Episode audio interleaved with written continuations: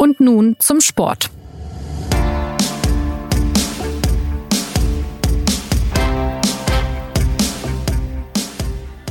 Die Bundesliga macht in dieser Saison ganz schön verrücktes Zeug. Jetzt am 15. Spieltag hat sie es sogar hinbekommen, dass der FC Schalke wieder ein Spiel gewinnt und das nach sagenhaften 30 Partien ohne Sieg. Und sie hat es hinbekommen, dass es ausnahmsweise richtig spannend ist, was die Meisterschaft angeht, denn der FC Bayern wirkt im Moment ganz schön angenockt, wie das 2 zu 3 in Mönchengladbach gezeigt hat. Trotzdem sind die Münchner noch Erster, aber dahinter rangeln sich gleich mehrere Clubs um die Verfolgerrolle. Es gibt also einiges zu besprechen nach dem Start ins neue Fußballjahr und damit Hallo bei und nun zum Sport, dem Talk für Fußballgeneigte, zu dem Sie Jonas Beckenkamp herzlich begrüßt. Unsere heutigen Gäste sind die Fußballauskenner Martin Schneider und Sebastian Fischer und ich möchte gerne mal zum Start von euch wissen, was war denn jetzt euer Lieblingsmoment, der Hingucker-Moment an diesem Spieltag? Waren es die Szenen von Lars Stindl gegen die Bayern? Waren es die Büffelläufe von Horland in Leipzig oder doch die drei Tore von Matthew Hoppe auf Schalke? Ja, man kann auf jeden Fall mal sagen, dass es ein ganz spannender Spieltag war oder ganz interessanter Spieltag, wer es tatsächlich geschafft hat, irgendwie von Freitag bis äh, Sonntag, ja, wobei Sonntag vielleicht nicht so ganz, aber äh, Freitag, Samstag äh, durchzugucken, hat auf jeden Fall was geboten bekommen. Wenn ich mich festlegen muss, dann äh, irgendwie dann doch Schalke, ne, weil wenn man nach einem Jahr mal wieder gewinnt, dann äh, ist das vielleicht ein bisschen besonderer als, als Stindl und Haaland. Das war zwar auch gut, aber das hat man von denen ja auch schon mal gesehen. Ja, also wir kommen auch noch zu Schalke im Verlauf der Sendung. Wir wollen hier nicht nur über die Spitze sprechen, sondern auch über den Bereich ganz unten und auch über den BVB, Stichwort Holland. Aber jetzt fangen wir mal ganz oben an. Äh, der FC Bayern verliert, das gibt's ja doch auch nicht so oft. Wie gesagt, die zweite Saisonniederlage. Äh, und das nach einer 2 zu 0 Führung. Das passiert sowieso überhaupt sehr selten. Sebastian, du hast dir das Spiel angeguckt für die SZ und hast auch drüber geschrieben. Wie kam es denn dazu und was sagt uns diese Pleite über den Zustand der Mannschaft? Ja, es kam dazu auf eine ganz ähnliche Art und Weise, äh, wie der FC Bayern vorher auch achtmal äh, hintereinander 0 zu 1 in Rückstand geraten ist. Und deshalb äh, sagt es ziemlich viel über den Zustand der Mannschaft, äh, wenn man so will, vor allem in der Defensive.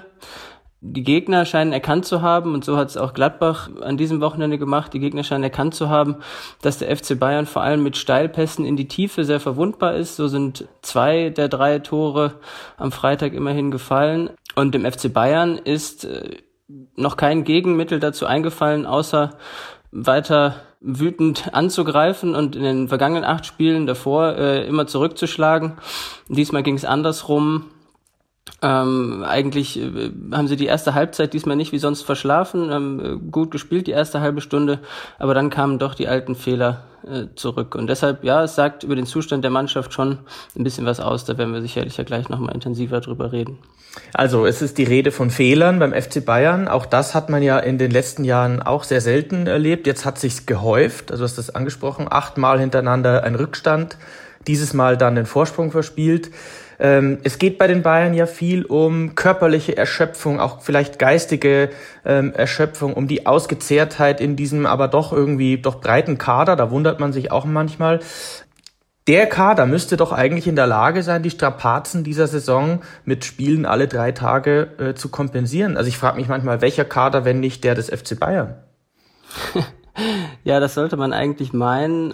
Und es wurde ja auch früh erkannt, dass da, dass da was getan werden muss, dass dort äh, Verstärkungen her müssen. Also es war ja schon vor äh, Beginn der Saison und in der sehr kurzen Saisonvorbereitung davon die Rede, dass es anstrengend wird und dass man jede Position doppelt besetzt haben möchte. Ähm, das hat Hansi Flick auch betont. Und ähm, vielleicht muss man an der Stelle auch mal betonen, dass es noch deutlich zu früh ist, nach der zweiten Saisonniederlage zu sagen, dass dieser Kader das nicht aushält. Also der FC Bayern ist immer noch Tabellenführer. Er ist äh, fern davon, in irgendeiner Krise zu sein. Aber äh, tatsächlich kann man sagen, dass der, äh, dass der Kader gerade äh, die Strapazen nicht unbedingt kompensiert, denn die äh, Ersatzspieler sind eben noch, kein, noch keine Alternativen, gerade den Hansi Flick äh, zu vertrauen scheint. Jedenfalls hat er nur einmal gewechselt gegen Gladbach. Und das deutet ja, äh, wie auch ein paar Indizien zuvor, äh, darauf hin eben, dass der, dass der Kader in der Breite noch nicht äh, so gut ist, dass man einfach jeden reinwerfen kann und äh, sozusagen über 90 Minuten ein Spiel auf Bayern Champions League Siegerniveau hat. Ja, äh, vielleicht mal Frage an Martin, äh, wenn wir ein bisschen ins Detail gehen. Welche Baustellen gibt es denn? Äh, Sebastian hat es angesprochen, Defensive natürlich. Gibt es denn auch systemische Defizite oder taktische Schwierigkeiten oder fehlt wirklich nur die Kraft? Ähm, Sind es personelle Schieflagen? Ja, wie, wie kommt es diese Gemengelage zustande beim FC Bayern? Also was mir auffällt beim FC Bayern ist, dass ihnen unter Hansi Flick sowas ähnliches wie ein Verwaltungsmodus fehlt den hat man bisher nie so richtig gebraucht, weil in der Rückrunde ähm, im, im vergangenen Jahr sind sie einfach quasi durchmarschiert und äh, hatten dann auch, ähm, so seltsam sich das vielleicht anhört, auch in der Corona-Pause eben Zeit, nochmal Kräfte zu äh, sammeln und da musste man auch nicht verwalten, sondern da musste man halt durchmarschieren.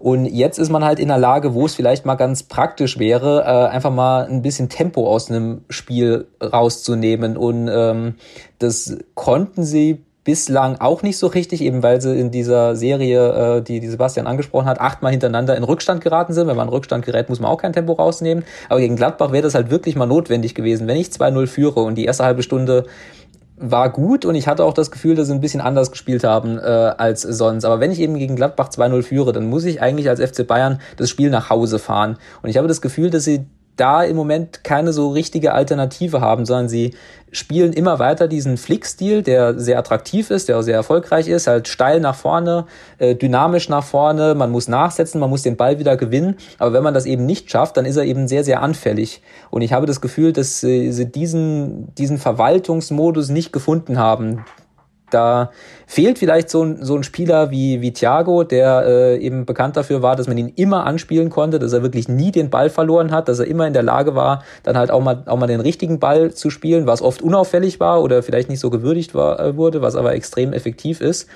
Und das wird jetzt, glaube ich, die Herausforderung sein, so, so etwas zu etablieren oder zu finden für Hansi Flick.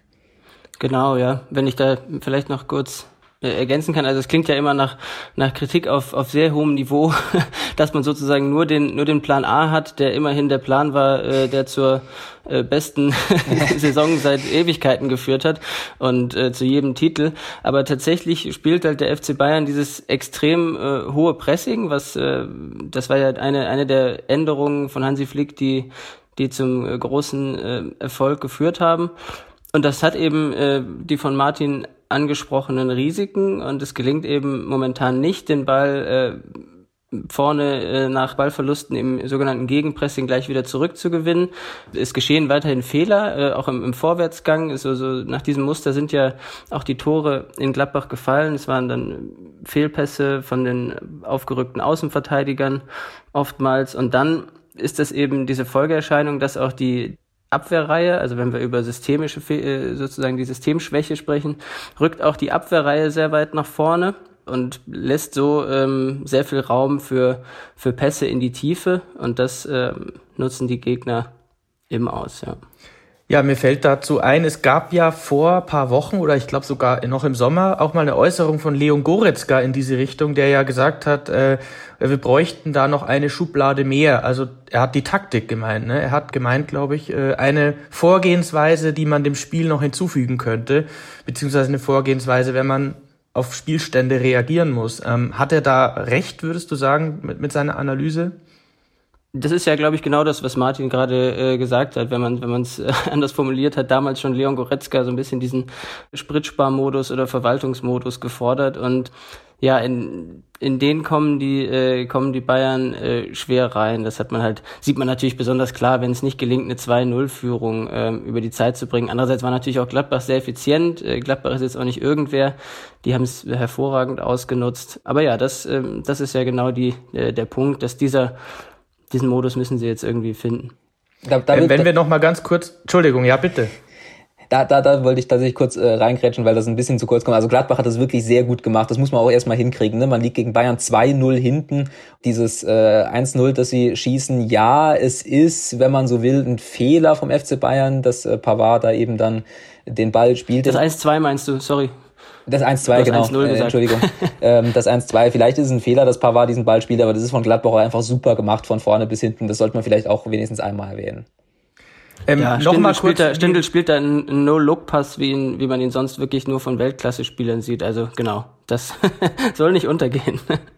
Ja, ich wollte noch erinnern an einen anderen Weltklasse-Spieler. Der FC Bayern hat ja Manuel Neuer im Tor und ich erinnere mich, früher war es ja so, dass auch der dann ein bisschen mitgespielt hat. Ne? Also wenn eben der Druck zu groß war das, durch das Pressing des Gegners, dann hatte halt Manuel Neuer das Spiel aufgebaut. Auch das ist ein bisschen abhanden gekommen.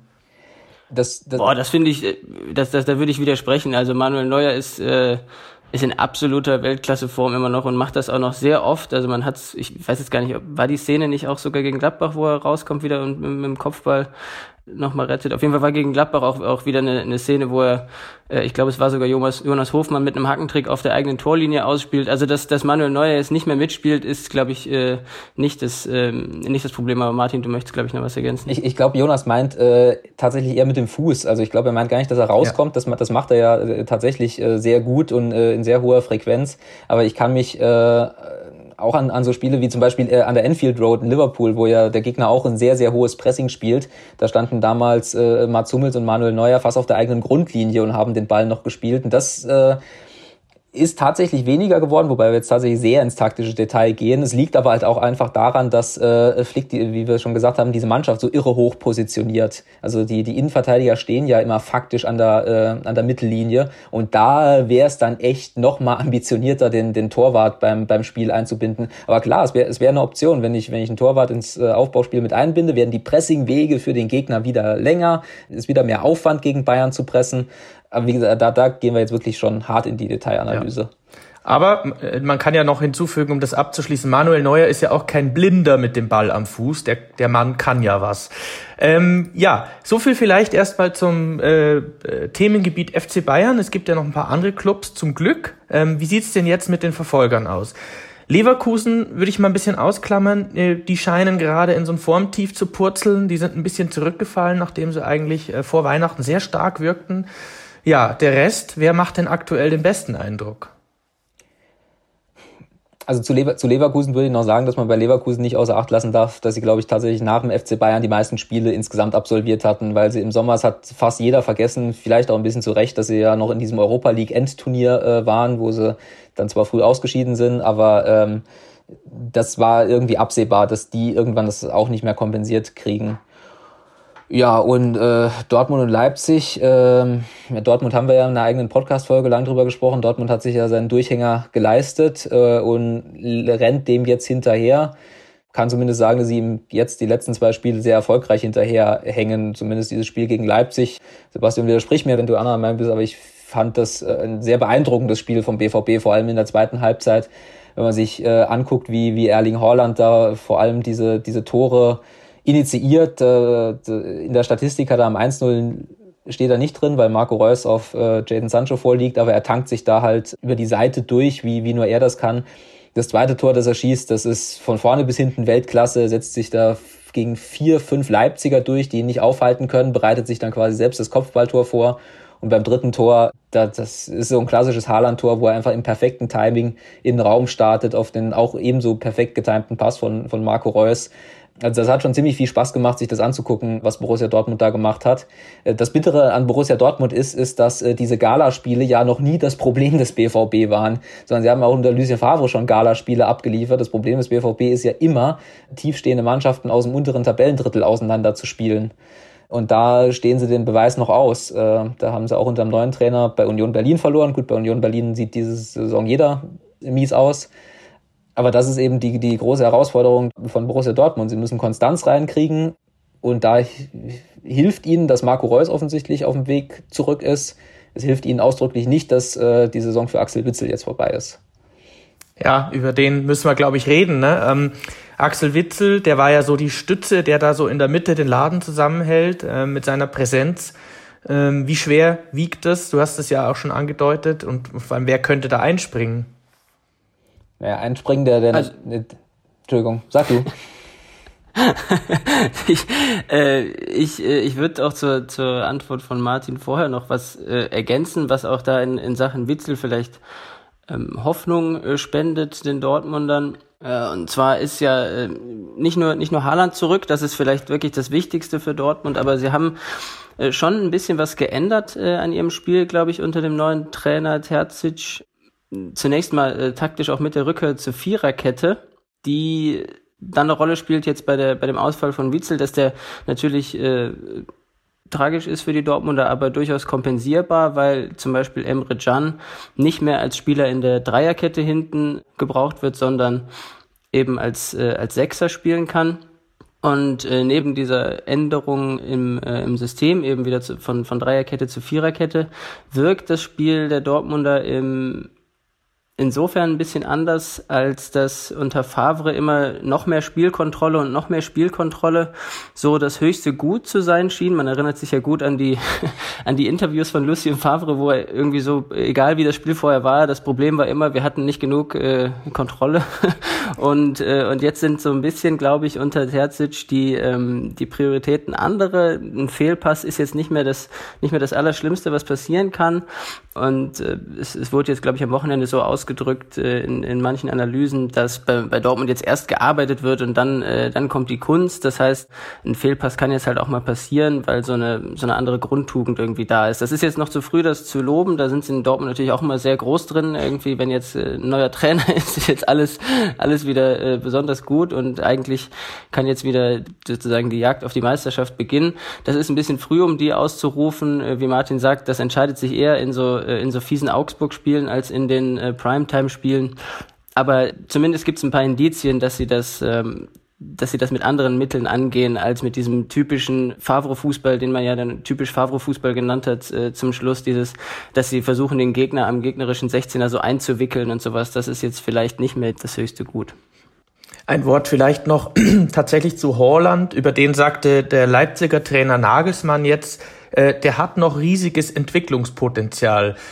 Das sagt er wohlgemerkt, nachdem der Junge 25 Tore in 25 Spielen geschossen hat. Ähm, wie seht ihr das? Wenn der wirklich so gut noch wird, dann kann er eigentlich nicht mehr allzu lange in Dortmund bleiben, oder?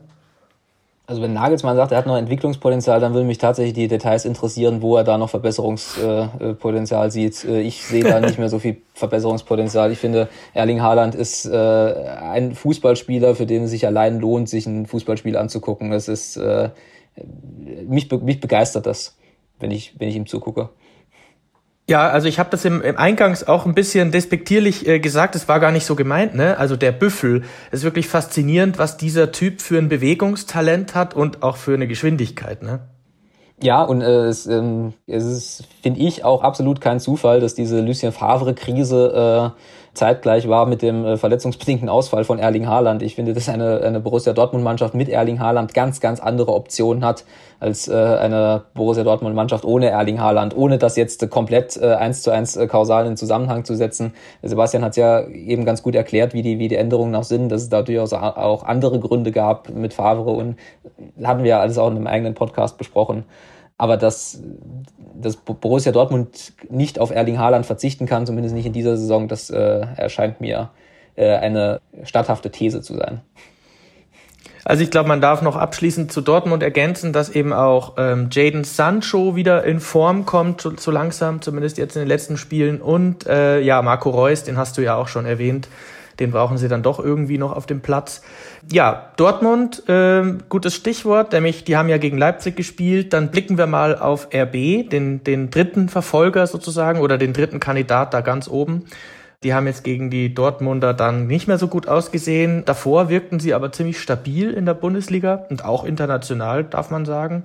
Was ist denn jetzt passiert bei Leipzig? Warum konnten sie jetzt Dortmund nicht Paroli bieten? Also wenn man konkret auf das Spiel gegen Dortmund eingeht, äh, ist Julian Nagelsmann ja, wie es seine Art ist, sehr forsch äh, da reingegangen und hat gesagt, er plane die Punkte gegen Dortmund ein, was äh, ich gar nicht mal so schlecht finde, wenn äh, ein Bundesliga-Trainer mal nicht das Übliche vorm Spiel sagt, sondern mal einen sogenannten raushaut. Ich glaube, sie, sie ähm, haben dann halt im Spiel, ähm, waren sie vielleicht auch so ein bisschen überrascht vom, vom BVB, weil sie das gemacht haben, was, was Sebastian eben beschrieben hat, dass sie eben einfach sehr diszipliniert und sehr arbeitsam äh, verteidigt haben gegen Leipzig und Leipzig dann offensiv nicht die Mittel hatte, um diese Dortmunder auseinander zu kombinieren. Da fehlt ihnen dann halt ganz vorne vielleicht irgendwie die letzte, die letzte Durchschlagskraft. Sie haben natürlich super Fußballer, äh, Olmo, Forsberg und Paulsen, aber zum Beispiel Paulsen haben sie gar nicht gefunden. Äh, Dortmund hat es geschafft, Angelino, der, der seit Wochen in einer überragenden Form ist, weitgehend auszuschalten und dann hat Leipzig äh, immer aus, aus Verzweiflung den, den Spielzug abzuschließen irgendwie reingeflankt und das hat Dortmund dann halt wegverteidigt. Ich finde auch, dass Leipzig nicht so viele Schwächen hat, aber es ist auffällig, dass sie quasi fast so ein bisschen konträr zu Dortmund sind. Leipzig holt sehr zuverlässig die Punkte gegen vermeintlich schwächere Gegner und verliert sehr zuverlässig Spitzenspieler. Äh, zumindest, in der, zumindest in der Bundesliga. Und äh, ja. wenn, wenn man sich die Statistik so anguckt, dann sind sie defensiv sehr, sehr stabil, äh, hatten die beste Abwehr vor, vor der Liga. Ihnen fehlt nach vorne, aber zumindest, zumindest gegen starke Gegner ein bisschen die Durchschlagskraft. Was natürlich nicht überrascht, wenn man sieht, dass sie Timo Werner abgegeben haben. Schick ist noch weg. Also sie haben in der Offensive schon ordentlich umgebaut, haben den Norweger Sörlöt da geholt, der jetzt gegen Dortmund dann doch noch getroffen hat. Aber die Mannschaft ist schon ein bisschen verändert und wer aber weiterhin da ist, ist ein Verteidiger namens Upamecano und der ist offenbar in den Fokus des FC Bayern auch gerückt. Ich glaube nicht nur des FC Bayern, aber auch. Ist das einer aus eurer Sicht, der möglicherweise auch nach München passen würde? So vielleicht ein Typ wie früher Boateng oder sogar heute noch? Ja, also dass der sozusagen in den Fokus gerückt ist, der Bayern, muss man natürlich auch immer mit, also stimmt wahrscheinlich schon, aber muss man vielleicht ein bisschen vorsichtig auch sagen, der ist wahrscheinlich im, im Blickfeld jedes europäischen Spitzen Scouts. ähm, und ob er, ob er zu den Bayern passt, hängt natürlich sehr stark äh, davon ab, würde ich sagen. Stand jetzt, wie auch äh, Hansi Flick generell seine Abwehr weiter sieht, wie er sie umbauen möchte oder nicht umbauen möchte. Also zum Beispiel gibt's ja jetzt gerade auch noch in äh, Pavard, dem, dem gerade formschwachen Rechtsverteidiger, einen, einen Spieler, der durchaus Innenverteidiger spielen kann. Genauso sieht's auf der linken Seite aus mit dem äh, für viele überraschend gerade nicht eingesetzten äh, Lucas Hernandez, der sich auch selbst eher als Innenverteidiger sieht. Und äh, vielleicht ist ja auch im Sommer dann eher der Fokus des FC Bayern, Außenverteidiger zu verpflichten, wenn, wenn da irgendwie die Prioritäten sich wandeln. Aber klar, äh, wenn du, wenn du fragst, ob äh, Upamecano sich in, weiß nicht, ob er sich in, in München durchsetzen kann, ob er da irgendwie reinpassen würde, ich glaube natürlich. Also er ist ein sehr, äh, ist ja schon, schon beim Champions League Finalturnier in Lissabon äh, von, von nahezu jedem Beobachter äh, gelobt worden und hat da auf höchstem Niveau gezeigt, wie, wie gut er ist. Aber es ist, glaube ich, jetzt gerade noch ein bisschen früh. Das ist tatsächlich nicht nur so eine Floskel von Hassan Salihamidzic, dem, dem Bayern-Sportvorstand. Es ist gerade noch ein bisschen zu früh, sozusagen Anfang Januar zu sagen, wie die Kaderplanung im, äh, im Sommer dann aussieht. Und äh, gerade ist ja die Abwehr bei den Bayern das große Thema. Und das muss man sich vielleicht erstmal schauen, wie sich das schaukelt. Dass, dass David Alaba äh, im Sommer nicht mehr da sein wird, da deutet sehr viel darauf hin. Bei Jerome Boateng ist es Vielleicht ähnlich, vielleicht aber auch nicht. Vielleicht äh, bleibt er auch nochmal da. Also man kann das, glaube ich, gerade noch nicht so genau sagen. Und erstmal müssen die Bayern jetzt, jetzt ihre, ihre Abwehr so aufstellen, dass sie vielleicht, was hat Hansi Flick jetzt, das war ja die eine, die eine Änderung, die er sozusagen angeregt hat nach dem Gladbach-Spiel, das wollte ich eben noch ergänzen, vielleicht, dass sie einfach ein bisschen mehr, bisschen mehr auf die Tiefe achten, dass auch David Alaba wieder in diese Form kommt. Ähm, das, das ist, glaube ich, gerade die erste Priorität und nicht nicht schon die Gedanken daran, wie die Abwehr dann im Sommer aussieht, würde ich äh, vermuten. Ja, so viel vielleicht äh, zu den äh, Clubs oben in der Bundesliga. Ähm, wir kippen einmal die Tabelle um und gehen nach ganz unten. Äh, da steht seit diesem Spieltag nicht mehr der FC Schalke, äh, denn die haben 4-0 gewonnen gegen Hoffenheim. Unter anderem, ich habe es eingangs gesagt, durch drei Tore eines äh, jungen Kaliforniers. Matthew Hoppe heißt der Mann. Wenn man aber trotzdem unten mal guckt, dann ist es ja wieder mal ein sogenanntes Schneckenrennen. Allzu viele Punkte haben die alle noch nicht. Ja, vielleicht erst mal Schalke. Wie, wie konnte das denn passieren? Martin, du hast das Spiel ja vielleicht auch mit einem Auge verfolgt, dass diese Mannschaft plötzlich wieder ein Fußballspiel gewinnt. Ich habe es nicht nur mit einem Auge äh, verfolgt, ich habe es äh, natürlich mit voller Konzentration äh, verfolgt. Und äh, weil, weil, weil sie 4-0 gewonnen haben, kann ich jetzt ja sagen, dass es am Anfang ehrlich gesagt so aussah, als würden sie sich echt den Tasmania-Rekord holen. Also es war eigentlich ein Spiel, das so lief wie äh, unzählige Schalke-Spiele in letzter Zeit. Sie sind ganz gut reingekommen, mit dem vielleicht einzigen Unterschied, dass äh, Seat Kolasinac auf der äh, linken Seite ein bisschen mehr Dampf gemacht hat. Äh, dann hatten sie zwei gute Aktionen zum, zu Beginn, die äh, natürlich zu nichts geführt hatten. Und dann hatte Hoffenheim drei, vier Riesenchancen, um in Führung zu gehen, die sie aus unterschiedlichen Gründen nicht machen. So ein bisschen aus eigenem Unvermögen, so ein bisschen, weil, weil Ralf Fährmann super hält. Und dann, dann passiert aber das, was halt die ganze Zeit nicht passiert ist, sondern sie gehen tatsächlich in Führung, weil halt dann der, der eine, eine Mal drin ist, weil dem, dem Hoppe dann dieser Lupfer gelingt gegen, gegen Baumann Und dann hatten sie auch ein bisschen Glück, dass sie mit Hoffenheim auf eine ebenso angeschlagene Mannschaft getroffen haben und dann machen sie das 2-0. Ja, es, es, es, freut mich tatsächlich für Schalke, dass das, äh, dass das jetzt zu Ende ist, dass dieses Thema auch ein bisschen beerdigt werden kann, äh, dieser, dieser ewige Tasmania-Rekord. Aber um in, in die, die Schalke-Euphorie mal vielleicht hineinzugerätschen, ähm, also die, die, die Defizite, die Schalke da hingebracht haben, wo sie sind, die sind immer noch massiv da und ähm, auch wenn, wenn Seat Kolasinac, naja, man kann das ja so sagen, fast ein Transfercoup ist und äh, der ihnen, glaube ich, wirklich massiv weiterhilft, hat das äh, natürlich auch noch andere Gründe als äh, höhere Mächte oder äh, typisch Schalke 04, warum die äh, fast ein Jahr lang kein Fußballspiel mehr gewonnen haben. Mhm. Mhm. Ja, es könnte ich dann aber, aber gern die. Achso, ja, bitte. Ich, ich würde gern, ich würde gern die Euphorie ein bisschen befeuern. Nein, aber, yes. aber tatsächlich äh, fiel, fiel mir irgendwie jetzt bei diesem, bei diesem Spiel auf, dass ich tatsächlich eher mit einem Auge verfolgt habe, kann ich ja zugeben. Aber wenn man so die ähm, sieht, wie zum Beispiel Arid dort äh, spielt, erinnerte ich mich daran, dass der ja schon auch zu dem Schalke-Kader gehörte, den, den wir vor ein paar Monaten, bevor diese Serie begann, diese Tasmania-gleiche Sieglus-Serie, gehörte Aritz schon auch zu dieser Schalke-Mannschaft, die wir, äh, die sehr gelobt wurde, nicht nur von uns. Und auch äh, Arid gehörte zu den Spielern, die die Top-Format äh, hatten in der Bundesliga.